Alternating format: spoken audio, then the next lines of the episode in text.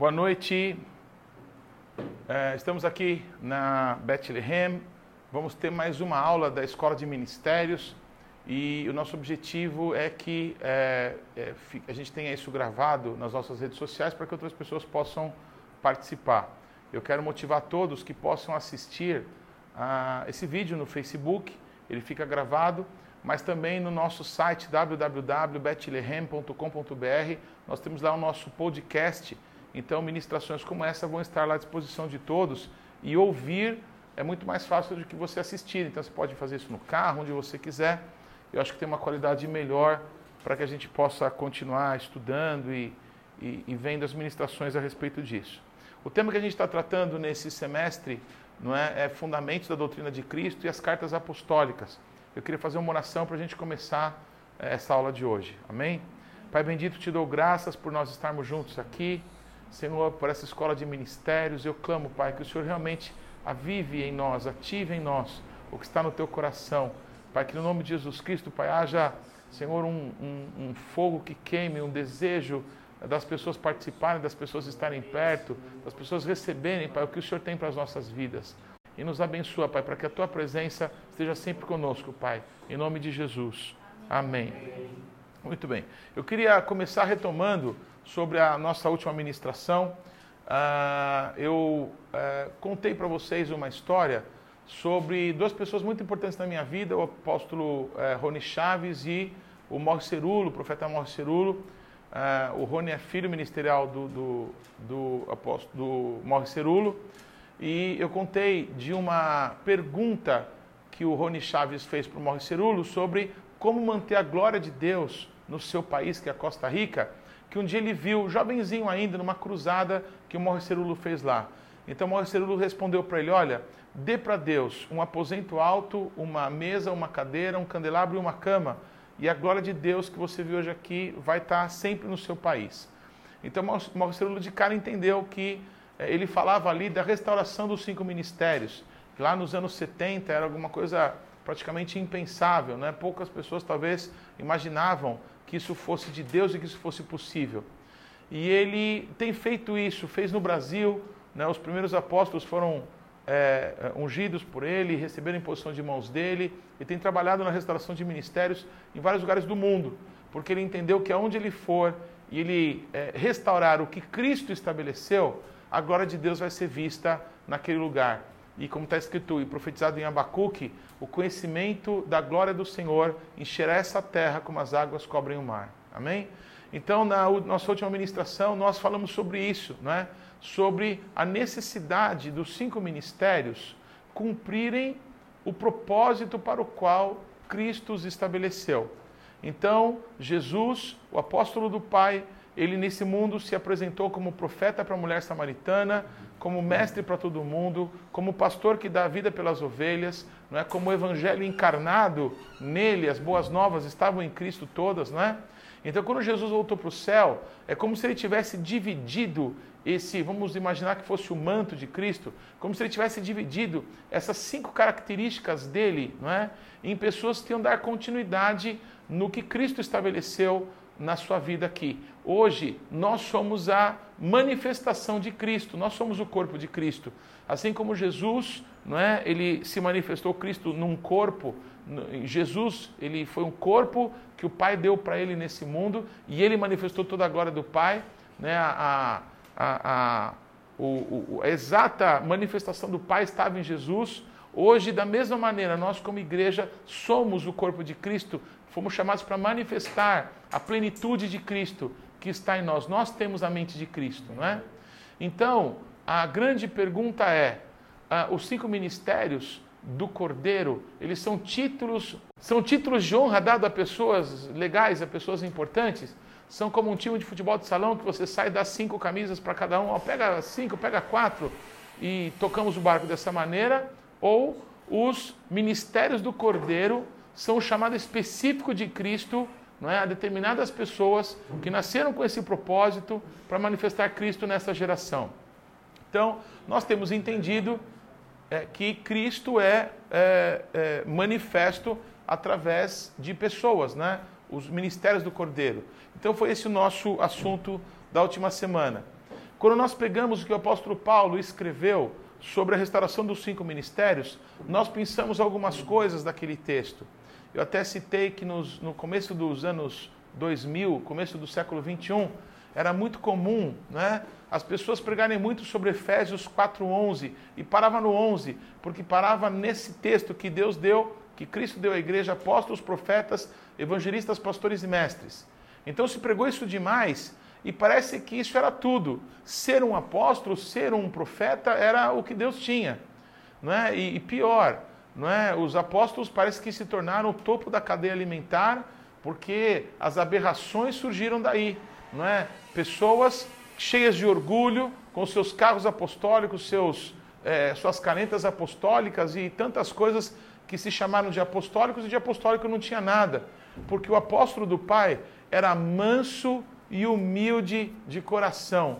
Amém? Então, fora do padrão do mundo, fora do padrão que infelizmente vimos no início do século 21 aqui na Igreja do Brasil e infelizmente em outros lugares do mundo. Muito bem. Então, se o foco não são os ministérios, não é? Aonde está o foco? Quando nós continuamos a ler o que o apóstolo Paulo escreve, não é? Lá em Efésios 4, é, sobre o para que, que serve os ministérios, aí talvez a gente chegue a uma boa conclusão. Os ministérios não são nada em si só. Você ser um mestre por ser um mestre, isso não vale de nada. Você ser um mestre e manifestar Cristo através do seu ministério, aí a gente vai é, ver Cristo sendo exaltado. Então, eu pensei algumas frases que o apóstolo Paulo escreve sobre o para que os ministérios para que possamos chegar ao pleno conhecimento de Cristo, à estatura de Cristo.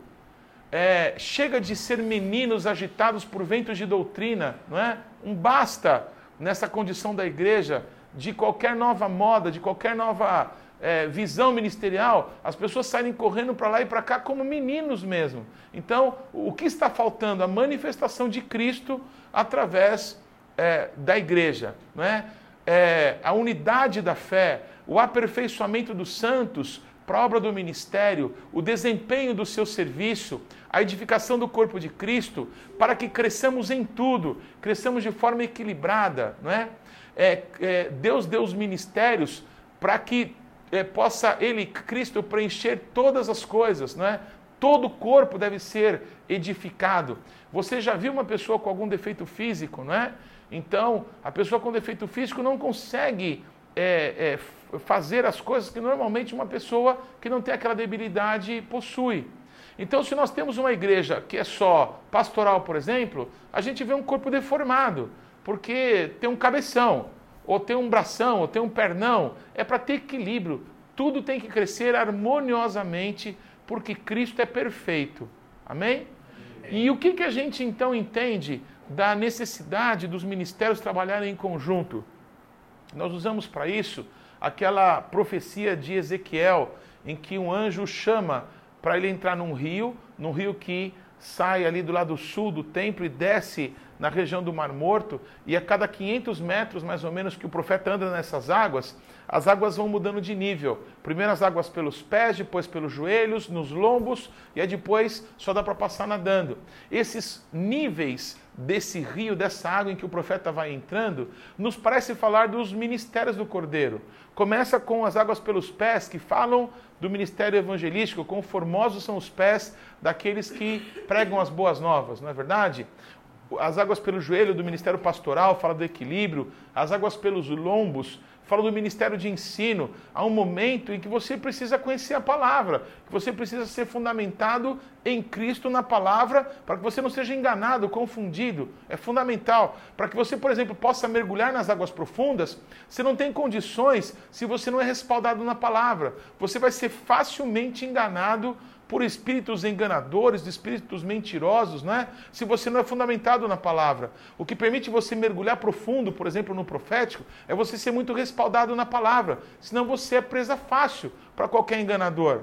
Então, as águas profundas que falam do ministério profético se antecipam a uma grande transformação que se dá quando o profeta sai das águas de um e de outro lado, quando ele sai das águas, ele vê árvores, né? Ele vê árvores que dão folhas não é que trazem cura para os povos e frutos que dão sempre ao seu tempo certo. A gente entende lá pelo Salmo 1 que as árvores representam homens. E essas árvores é, que ele vê quando ele sai daquele rio são árvores como a árvore da vida, que está lá em Apocalipse, né? Debaixo do trono de Deus e do Cordeiro sai o rio de água da vida, não é? E a árvore da, da vida está de um e de, de outro lado do rio. Uma árvore que está de um e de outro lado do rio é uma pessoa, é Jesus. Ele é a árvore da vida. E as pessoas, quando o profeta sai das águas, as pessoas são transformadas à imagem de Jesus, à imagem da, da árvore da vida. Então, esse processo que se inicia com um evangelístico, ele precisa de todos os ministros trabalhando de maneira igualitária, trabalhando juntos, para que esse fim se dê. Se você começa com o evangelismo, mas você não tem um trabalho pastoral, a pessoa que é, é trazida para Jesus Cristo precisa ser é, curada, precisa ser orientada, precisa ser amada, precisa ser conduzida. Um pastor conduz o rebanho, não é?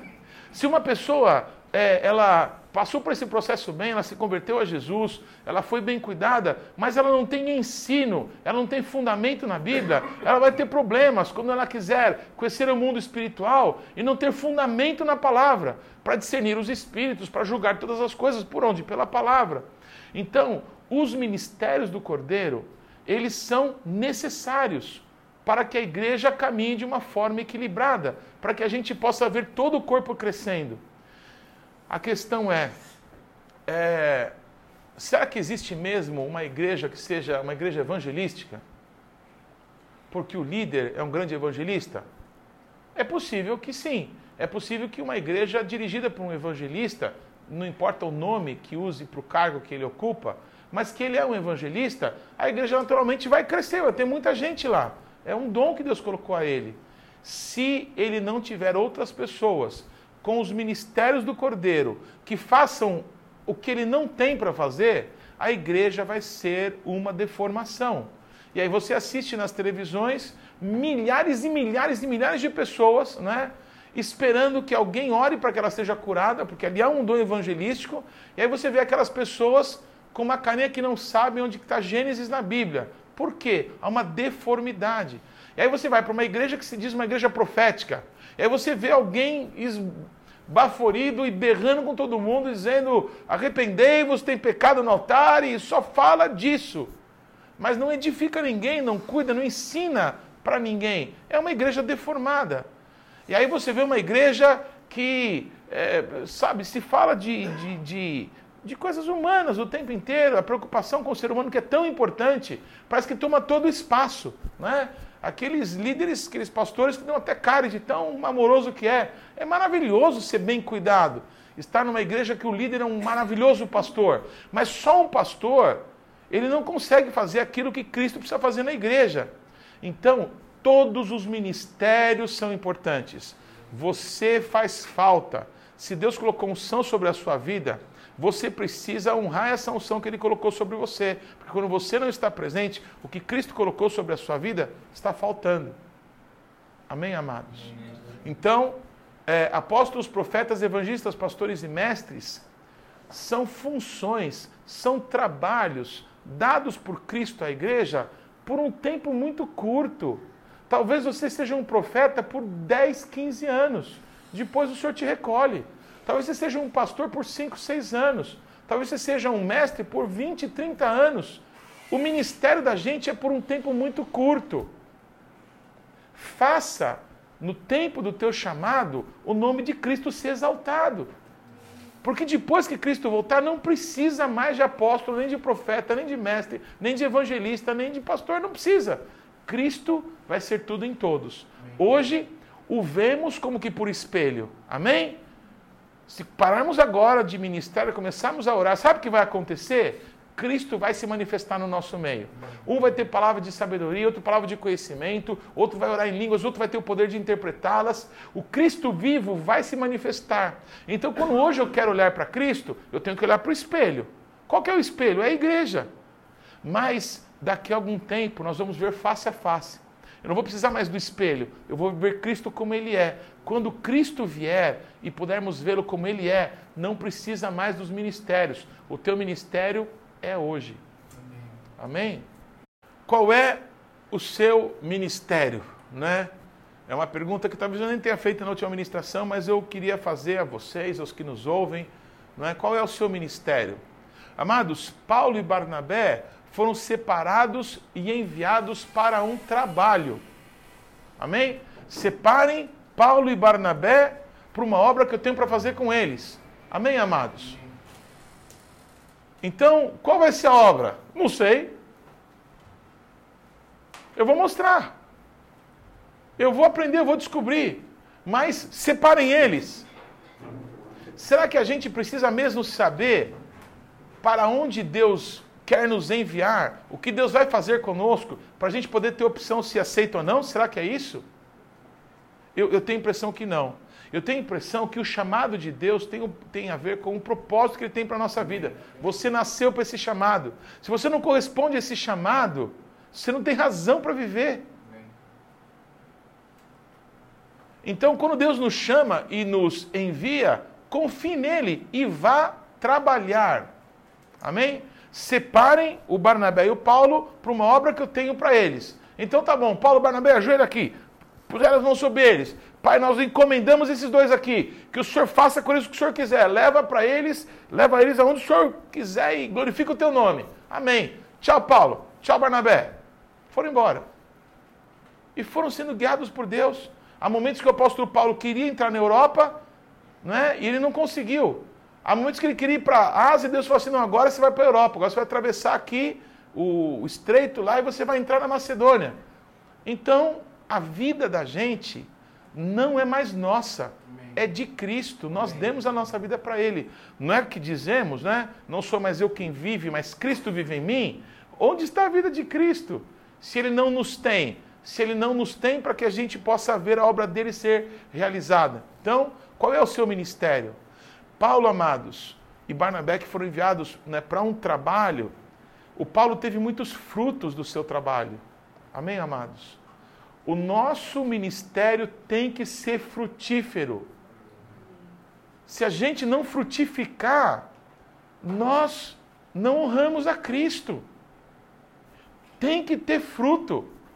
Tem, e qual que é o fruto? Infelizmente vou contar coisas ruins, né? Eu conheço um, um líder ministerial que era de uma denominação, e aí ele me contou que naquela denominação, a cada quatro meses, se o pastor não fizesse a igreja crescer em quatro meses seguidos, ele era trocado para uma igreja menor. E aí você deve pensar: ah, poxa, mas é positivo isso, né? Crescer em número de membros, em número de batismos, em número de conversos. Não, crescer nas entradas. Se em quatro meses ele não conseguisse arrancar mais dinheiro das pessoas, ele saía para uma igreja menor e colocavam alguém que era bom de pegar dinheiro no lugar. Não foi para isso que Cristo chamou a gente, não é verdade? Então, é, Paulo, ele teve muitos frutos. Gente, o nosso ministério tem que ser conhecido pelos frutos. O que, que você é mesmo? Você é pastor? Você cuida de quem? Ovelhas. Quais são elas mesmas? Ah, o fulano, o beltrano e o ciclano são as ovelhas que eu cuido. Ah, amém. Então você é pastor. Você é mestre. Você ensina o que para quem? O apóstolo Paulo foi enviado para um trabalho. Amém, amados? O apóstolo Paulo teve muitos frutos no seu trabalho. O apóstolo Paulo dizia assim: se eu não sou apóstolo para muita gente, para vocês eu sou, porque vocês são o fruto do meu apostolado. Então, as igrejas que ele abriu, os, os ministros que ele despertou, eram a confirmação do trabalho dele o trabalho do apóstolo Paulo, que tinha um tempo definido para ocorrer, começou, deu frutos e acabou. O apóstolo Paulo escreve para Timóteo, talvez poucos dias antes da morte dele, e diz uma frase tão conhecida: Combati o bom combate, completei a carreira, a carreira já está definida. Você está a menos dias de acabar a carreira não tem mais muito tempo para você se preparar. Aquilo que Deus te deu, você precisa manifestar. Você tem o Espírito de Deus, você tem a graça de Jesus sobre a sua vida. Trabalhe. Ministério é diaconia, é trabalho. Ministério tem a ver com vida. Ninguém é profeta de si mesmo. O profeta profetiza para as paredes, ou combate é, demônios territoriais se não for o objetivo de ganhar vidas para Jesus. Todos os ministérios encerram em vidas. Amém. Se você não cuida de vida, você não tem o um ministério. Ainda que o Senhor te chamou para o ministério, se você não cuida de alguém, você não está tendo fruto, não está sendo frutífero. Deus gosta de gente. Nós precisamos gostar de gente. Gente dá trabalho. Gente é complicada. Gente é como a gente. Amém? Mas se tiveram paciência conosco, nós vamos manifestar paciência com outros. Se não tiveram paciência conosco, a gente vai olhar para Cristo e vai manifestar Cristo na vida dos outros. Amém? Aleluia. Muito bom. Entramos então na ministração dessa noite. Amém? E é sobre fundamentos da doutrina de Cristo. Eu quero ler um texto com vocês que está em Hebreus, capítulo 5, versículos de é, 7 até Hebreus 6, versículo 6. Muito bem.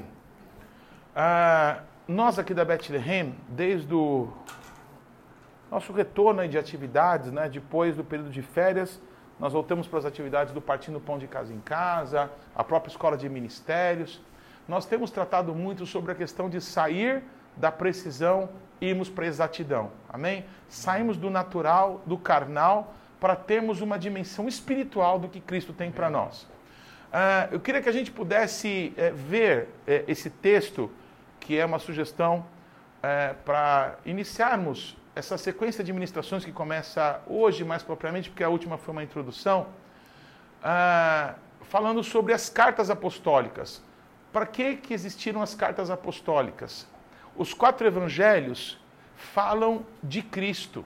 Amém? São quatro maneiras diferentes de manifestar a Cristo.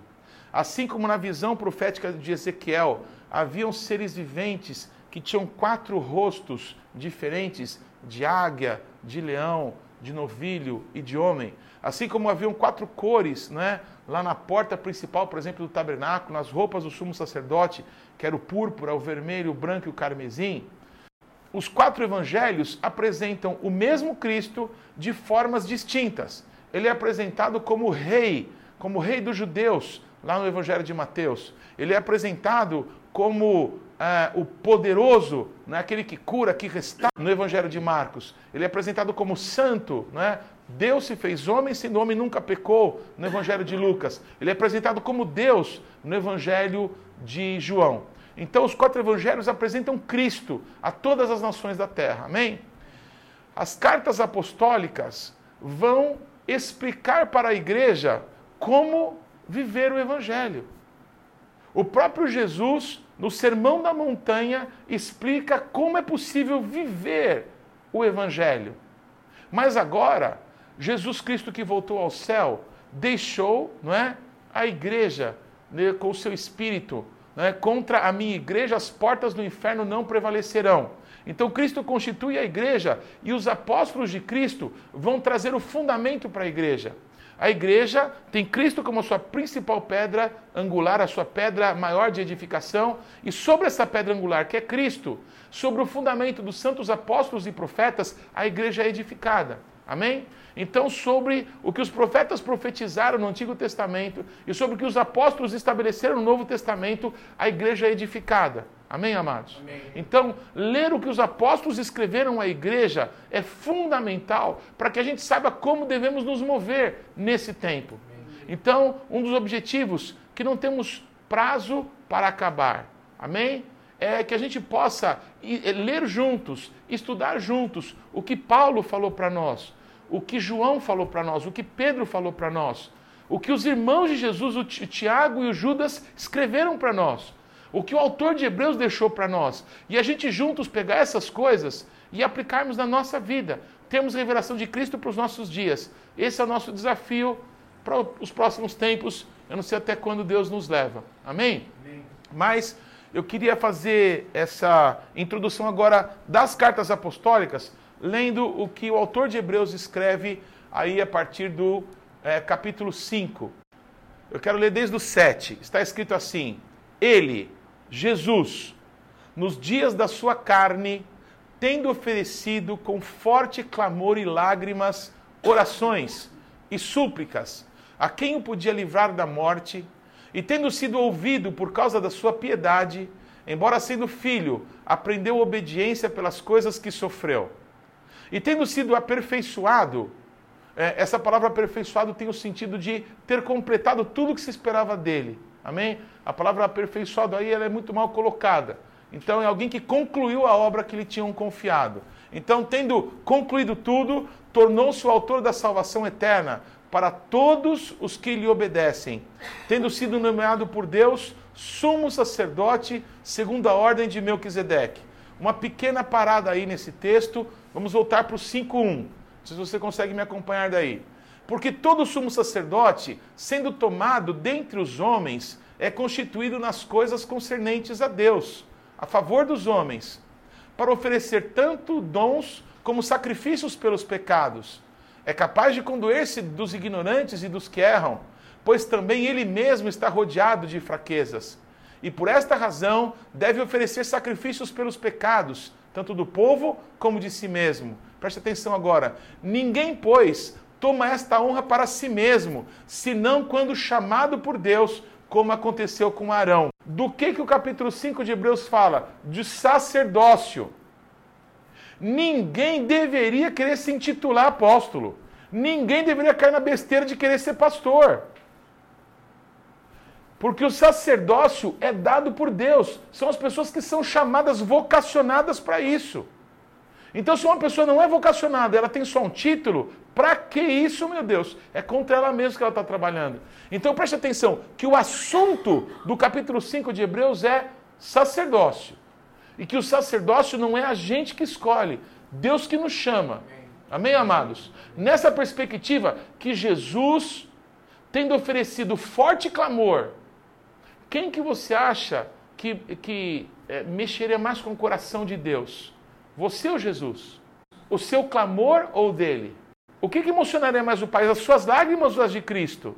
Pois Jesus tendo oferecido forte clamor, com lágrimas, a quem podia ouvi-lo por causa da sua piedade, aprendeu obedecer sofrendo. Pelas coisas que sofreu, Jesus aprendeu a obedecer ao Pai. A gente não gosta de ser criticado, de ser corrigido, de ser disciplinado, fica de tromba. Mas a Bíblia nos mostra Jesus como modelo. E o nosso Jesus como modelo, não é, de toda a palavra, de tudo que nós temos e nós queremos, ele nos ensina que a vontade de Deus tem que ser estabelecida. Amém? Tendo sido nomeado por Deus sumo sacerdote, segundo a ordem de Melquisedeque. Amém? Aí vamos continuar para o versículo 11. Amém? Eu queria mostrar para vocês essa perspectiva do que estão falando. Fala de sacerdócio. A esse respeito, ou seja, a respeito do sacerdócio, tudo bem, irmãos? A respeito daqueles que foram chamados ao sacerdócio, chamados ao ministério, a esse respeito, temos muitas coisas que dizer e difíceis de explicar, porquanto vos tendes tornado tardios em ouvir. É uma crítica ou não? Pois com efeito, quando devíeis ser mestres, atendendo ao tempo decorrido, ou seja, faz tanto tempo já que você está na igreja, que você está servindo a Deus, que você já devia estar tá ensinando tendes novamente necessidade de alguém que vos ensine de novo quais são os princípios elementares dos oráculos de Deus, né, os princípios fundamentares da doutrina de Cristo. Assim vos tornastes como necessitados de leite e não de alimento sólido. Ora, todo aquele que se alimenta de leite é inexperiente na palavra da justiça, porque é criança. Mas o alimento sólido é para os adultos, para aqueles que, pela prática, qual que é a diferença de ser uma criança e de ser um adulto espiritualmente? É a prática do Evangelho. Aquele que edifica a casa sobre a rocha é aquele que ouve a palavra de Deus e a cumpre. Aquele que ouve e não cumpre é criança. É carnal. É uma expressão pesada que a Bíblia é, diz, pesada para nós, mas ela é ela é didática. Quando tem divisões entre vocês, vocês são carnais. Pode ser pastor, pode ser bispo, pode ser apóstolo, pode ser o que for. Se tem divisões, é carnal, não é espiritual. Simples assim. Não é? Então, ser carnal, ser criança, é, construir a casa sobre a areia, nos permite, criticados, mudar de comportamento. Eu tenho nessa semana aconselhado muitos ministros de vários lugares que têm me procurado. Para um deles, eu tive que dizer o seguinte: olha, quando a gente, segundo a palavra de Deus lá que Paulo escreve, né? Quem edifica, veja lá como edifica. Edifique com pedras preciosas, com ouro, com prata. Porque se você edificar com palha, com feno, com madeira, o fogo vai provar a sua obra. E a gente sempre teve uma perspectiva desse texto, que não acho errada, de que na presença de Deus as nossas obras vão passar pelo fogo. Amém? Aí tem aquela brincadeira que alguns vão ser salvos, vão chegar no céu chamuscadão, né? Mas tirando a brincadeira fora, sabe o que eu entendo? Que não é só lá que as nossas obras passam pelo fogo. Em alguns momentos da nossa vida, o fogo vem e prova a nossa obra. Se a obra que a gente está fazendo é de ouro, de prata e pedra preciosa, sabe o que vai acontecer? Vai brilhar mais ainda. Agora, se é de palha, de feno e de madeira e desaparecer, e você continuar vivo, você tem que louvar a Deus porque é uma oportunidade de você construir direito dessa vez, fazer alguma coisa que glorifique a Jesus. Olha que lindo! Deus te passou pelo fogo, não sobrou nada, mas você é amado. Ele está te dando uma nova oportunidade. Constrói agora, constrói direito. Deixa de ser criança. Deixa de ficar na, na areia para você não quebrar tudo de novo. Deixa de ser carnal. Seja espiritual. Como é que a gente faz isso? Não é com raiva do líder. É com quebrantamento diante de Deus. É dizendo, por favor, líder, ora por mim. Eu estou arrependido. Eu estava de bico torcido para você. Mas agora eu quero dizer que eu te amo, eu quero que você ore por mim. Amém. Tudo exemplo da igreja lá de Moçambique, porque aqui não acontece isso. Vamos continuar. Por isso, capítulo 6, por isso, por isso que? Porque já deviam estar ensinando, né? mas estamos tendo que de novo falar dos rudimentos da fé de Cristo. Né? Eu queria falar sobre sacerdócio, porque as pessoas que estão no sacerdócio, não é? elas não decidiram, elas não podem querer ser alguma coisa, elas têm que ter sido chamadas, vocacionadas por Deus. Não é? Então, por isso, pondo de parte os princípios elementares da doutrina de Cristo, deixemos-nos levar para o que é perfeito não lançando de novo a base do arrependimento de obras mortas, da fé em Deus, o ensino de batismos, da imposição de mãos, da ressurreição dos mortos e do juízo eterno. Isso faremos se Deus permitir. Oh, não dá mais tempo. A gente tem coisas mais profundas para a gente gastar o nosso tempo. Isso você já devia saber. Tudo que você faz na carne, tudo que você faz, faz precisamente tudo que você faz como criança, tudo que você faz sem a direção de Deus é obra morta. Você vai ter que se arrepender disso mais cedo ou mais tarde, porque isso é o rudimento da fé. Se você não se arrepender da obra morta que você fez, você não tem progresso no Evangelho. Você não tem progresso. Será que você é salvo? Uma pergunta. Rudimento da fé. Vocês já devem saber disso, porque não é mais tempo da gente tratar sobre isso. Isso a gente volta se der tempo. Se, se for possível, depois a gente volta. Olha como isso é tratado. Nossa responsabilidade como igreja, fazer com que cada pessoa que congregue conosco conheça o rudimento. Amém. Se não somos apostólicos e defeituosos. Porque queremos ganhar o mundo, mas há pessoas que caminham conosco, talvez que não sabem que tem que se arrepender de obras mortas. Alguém precisa ensinar para elas. Tudo bem, amados? O que, que é pior? O pior é o que vem agora. É impossível, pois, que aqueles que uma vez foram iluminados e provaram o dom celestial e se tornaram participantes do Espírito Santo e provaram a boa palavra de Deus e os poderes do mundo vindouro e caíram. Sim, é impossível outra vez renová-los para o arrependimento. Renová-los aqui é metanoia. Tá? Lembra a mudança de mente lá de, de Romanos 12? Então é isso daqui que está dizendo. É impossível renovar a mente de alguém que experimentou a presença de Deus, os poderes do mundo vindouro e caíram. É impossível que a pessoa seja restaurada. Gente, veja aí, por favor, na sua Bíblia, se está escrito a mesma coisa, que às vezes a versão minha está errada aqui. É impossível. Não dá para ser renovado de novo. Qual que é a preocupação do autor de Hebreus? Que se o leite não é bem ministrado, se as pessoas não conhecem bem os rudimentos de Cristo, e a pessoa experimenta da bondade de Deus, do avivamento que Deus pode dar, e a pessoa dá as costas para isso, ela não consegue mais renovar sua mente para que ela possa ser salva. Eu não sei se vocês já tiveram a dura tarefa de ministrar para alguém que é crente, que já foi crente e é desviado. A pessoa conhece tudo, sabe todas as respostas. A mente não consegue mais se renovar. É impossível, pois, que aqueles que uma vez foram iluminados e provaram o dom celestial e se tornaram participantes do Espírito Santo e provaram a boa palavra de Deus e os poderes do mundo vindouro e caíram. Sim, é impossível outra vez renová-los para arrependimento, visto que de novo estão crucificando para si mesmos o Filho de Deus e expondo a ignomínia. Ignomínia seria uma vergonha pública, uma vergonha, uma, uma vergonha visível. Porque a terra que absorve a chuva, que frequentemente cai sobre ela e produz erva útil para aqueles por quem é também cultivada, recebe bênção da parte de Deus.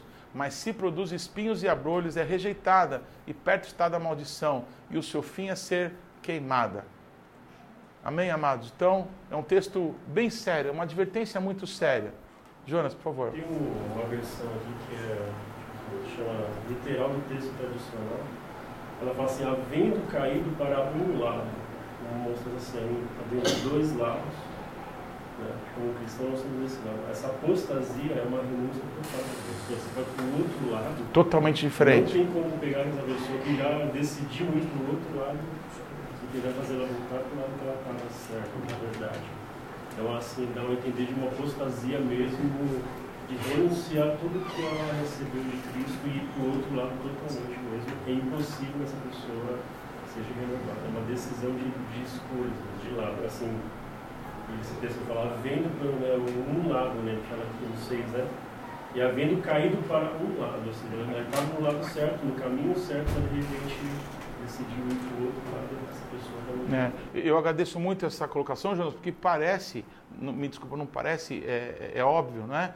Que não fala de alguém que peca, porque todos nós pecamos, não é? E temos Jesus, nosso advogado. Fala de alguém que conheceu tudo isso e deu as costas. Por que, que alguém é, vai para isso? Nós já escutamos nos nossos dias, para mim parece impossível. Como que alguém que conheceu Jesus de verdade pode se dobrar diante de um ídolo? Pode buscar um demônio? Eu lembro quando estava no mundo, e olha que vocês conhecem a minha história, não é? Eu cresci na igreja, conhecia as histórias da Bíblia, mas não conhecia Jesus. Mas eu nunca entrei numa casa de macumba, nunca entrei num centro espírita com medo de tomar passe, essas coisas, porque eu achava que aquilo era muito errado, era uma coisa que confrontava muito a Deus, não é?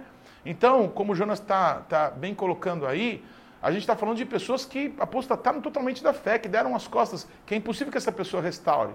Agora, Aonde foi que essa pessoa não aprendeu direito? Quem é Cristo? Quais são os fundamentos da fé de Cristo?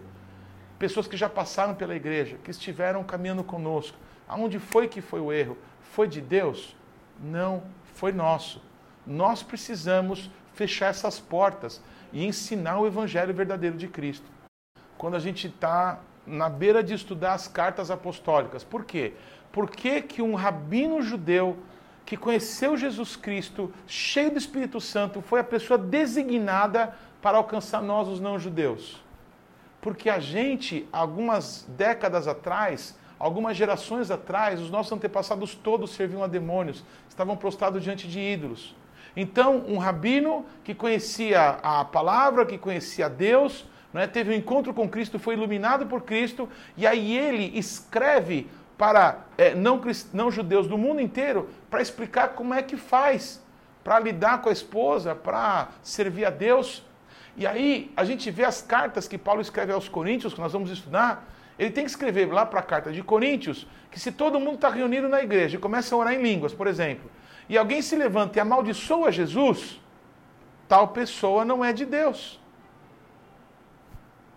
Não parece muito rudimentar? A gente está num culto, alguém levanta e fala um palavrão e xinga Jesus. O que você vai fazer? Você expulsar o demônio.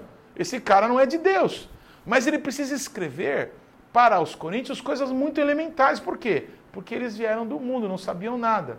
O trabalho dele, escrevendo as cartas, é justamente para isso, para fundamentar as pessoas. E aí, quando você fala que a nossa perspectiva ainda é de sacerdotes, é mesmo. Nós somos um reino de sacerdotes, né? Então, todos são sacerdotes, todos precisam conhecer os rudimentos de Cristo, né? Para que a gente possa ir para as coisas maiores.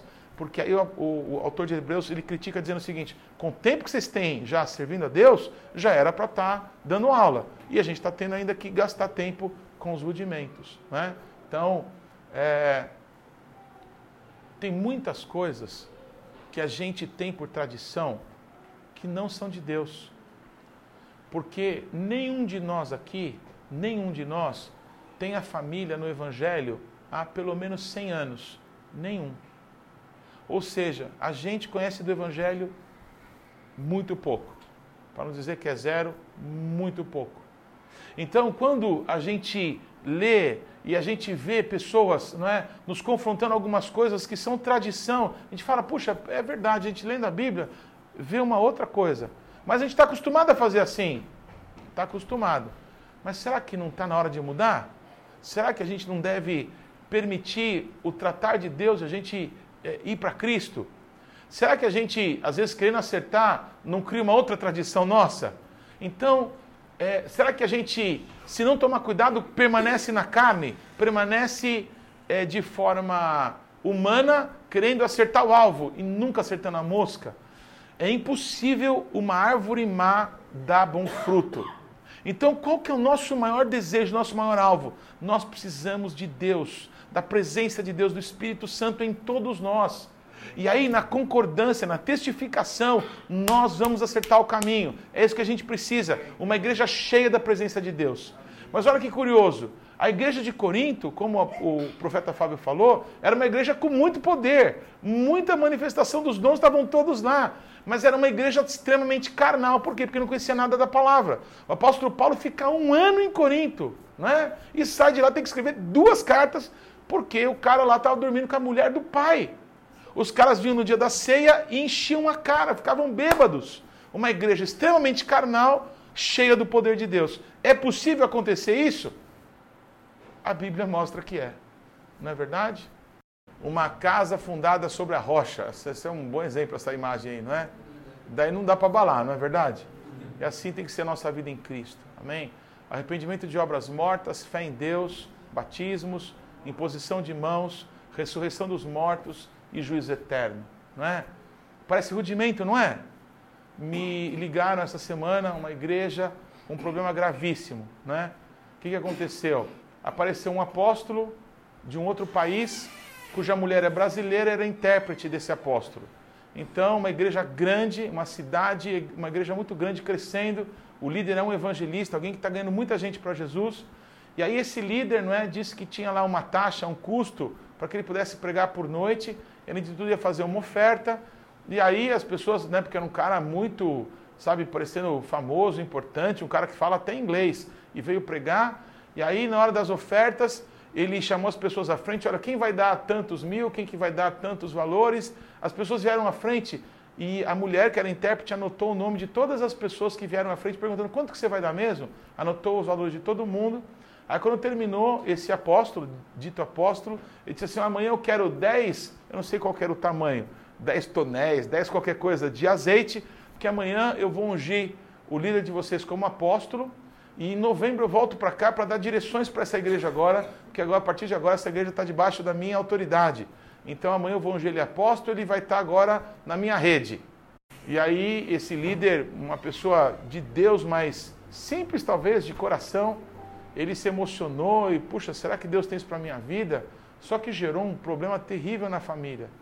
E de alguma forma, é, essas pessoas chegaram até mim, e aí eu conversei com o líder, conversei com uma pessoa da família que me ligou, e disse assim, olha, Deus não faz nada com uma faca no pescoço da gente, né? E acho que a primeira pessoa que tem que ouvir o chamado é você. Então, é, se eu é, sou você, eu digo para essa pessoa, olha irmão, vamos orar mais. Eu, eu não estou com pressa. Então, se Deus falou isso, vai confirmar, não é? E, e, a gente não precisa ter pressa com as coisas de Deus. Deus tem um tempo certo para tudo. E aí eu disse para ele, eu queria dar uma sugestão para o irmão. É, uma das, um dos rudimentos da doutrina de Cristo é a imposição de mãos. Não deixe que essas pessoas ponham as mãos nas cabeças das pessoas da sua igreja. E aí eles agradeceram o conselho, e aí quando foram falar para essa pessoa que não ia ter a unção e tal, ele disse assim, não, mas que coisa, né, absurdo. Ele tentou convencer ele ainda, não, não, não se demoveu mais da posição.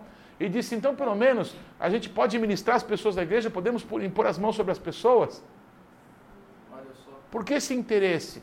é alguém que inadvertidamente é, queria fazer isso? Não. Quando você impõe as mãos, você transfere o espírito que está em você.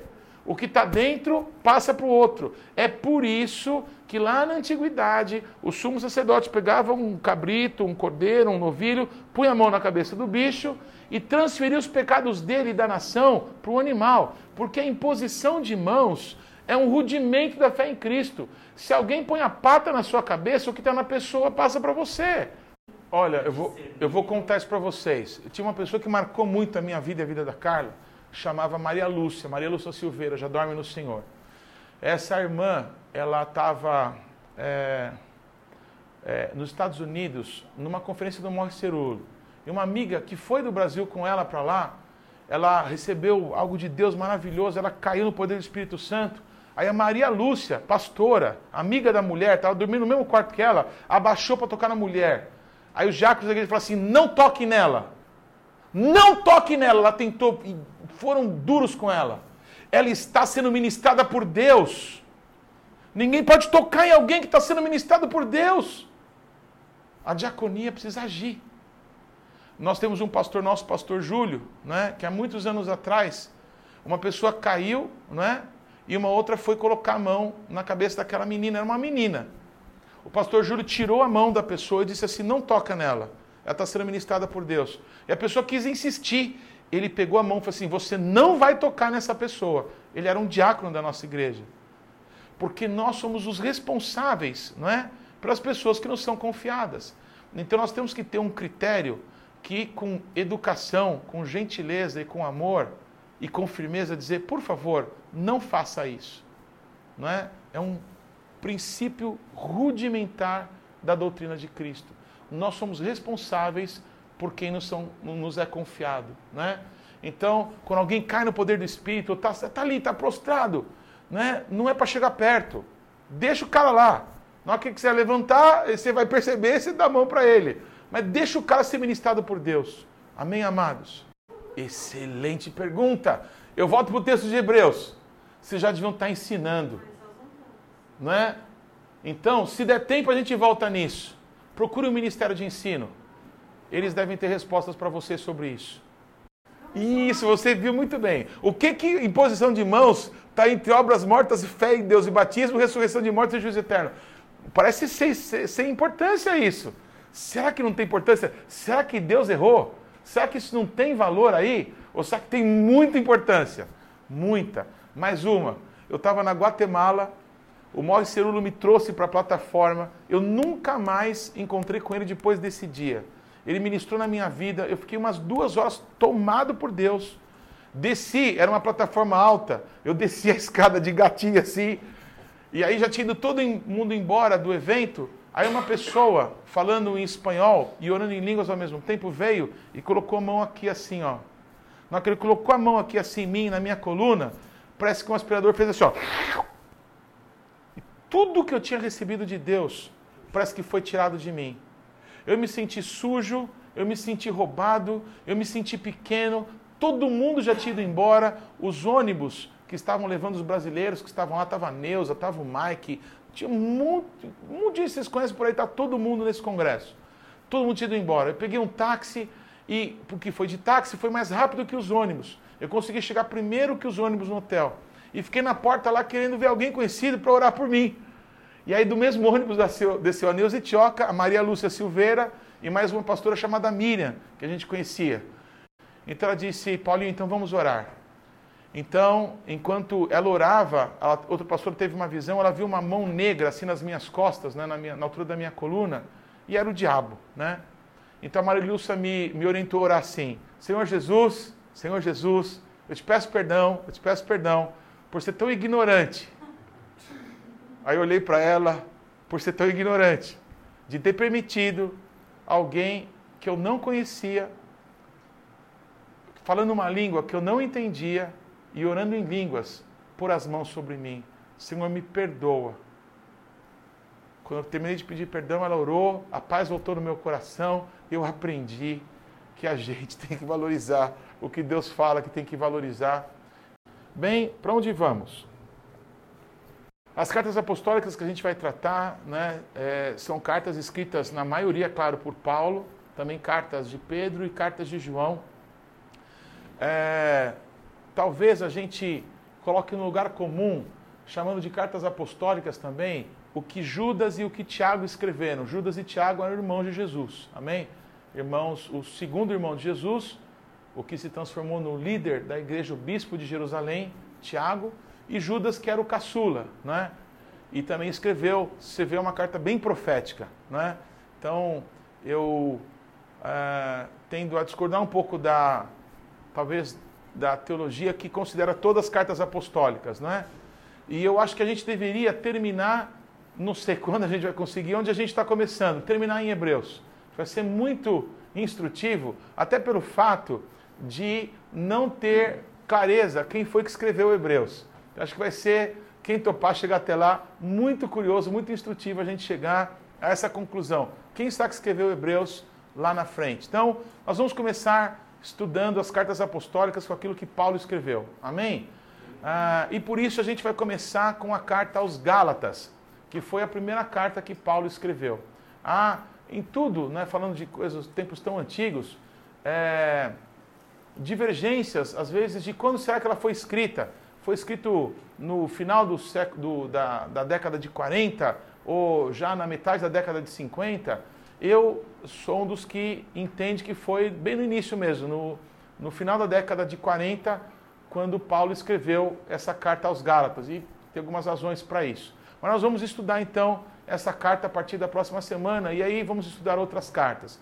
Eu queria estabelecer um padrão para que a gente possa estudar então essas cartas. Amém? E o padrão vai ser o seguinte: eu sempre vou dar uma tarefa, uma lição de casa para três pessoas. Amém? Porque é muito importante para a gente estudar o que os apóstolos nos legaram, que a gente entenda para quem que ele escreveu. Amém? É, quando, é, qual era a situação histórica é, daquele momento em que ele escreve essas cartas, não é? E qual era o objetivo da carta que foi escrita. Então, se a gente ler a carta com isso na cabeça, a nossa compreensão do que está escrito vai ser muito maior.